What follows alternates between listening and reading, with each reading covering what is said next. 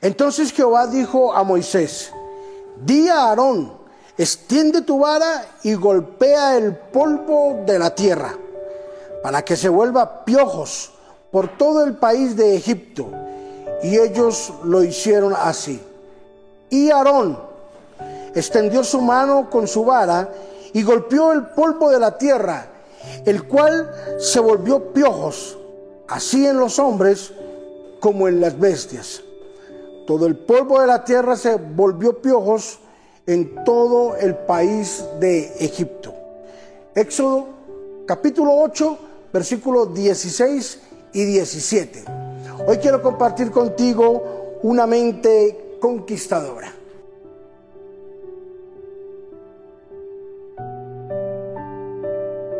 Los piojos son un prototipo de los pensamientos. Y los pensamientos se reproducen como se reproduce el piojo. En uno y otro y otro y otro. Así son los pensamientos. Cuando los pensamientos no tienen un gobierno o no son gobernados, entonces se, se comenzarán a reproducirse uno tras otro y tras otro. Y podrán producir una gran pérdida en la mente del ser humano. La mente es como un campo fértil. Es un campo donde se siembra una semilla. Si se siembra una semilla incorrecta, dará fruto incorrecto.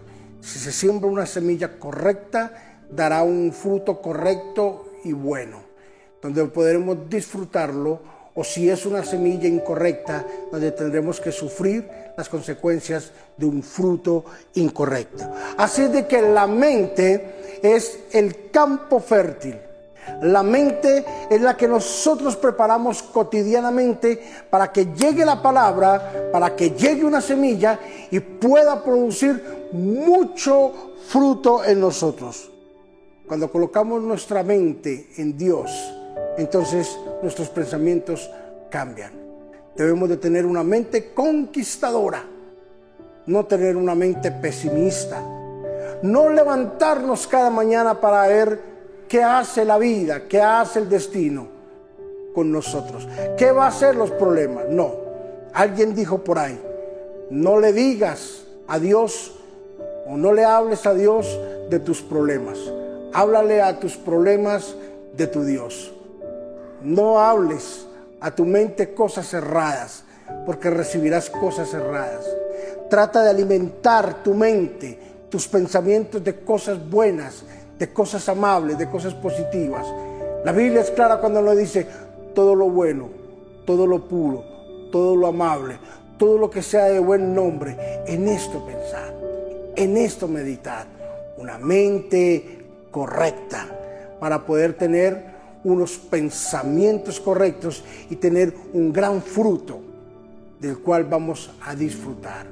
Quiero animarte para que a partir de este momento tus pensamientos sean los mejores, tus pensamientos sean los más correctos, que hasta el día de hoy el pesimismo, que hasta el día de hoy la angustia, lo, más pesadumbre que puede llegar a tu mente, hasta el día de hoy tuvo efecto dentro de ti porque ahora tenemos la mente de Cristo, tenemos la parte buena de Cristo, que es toda.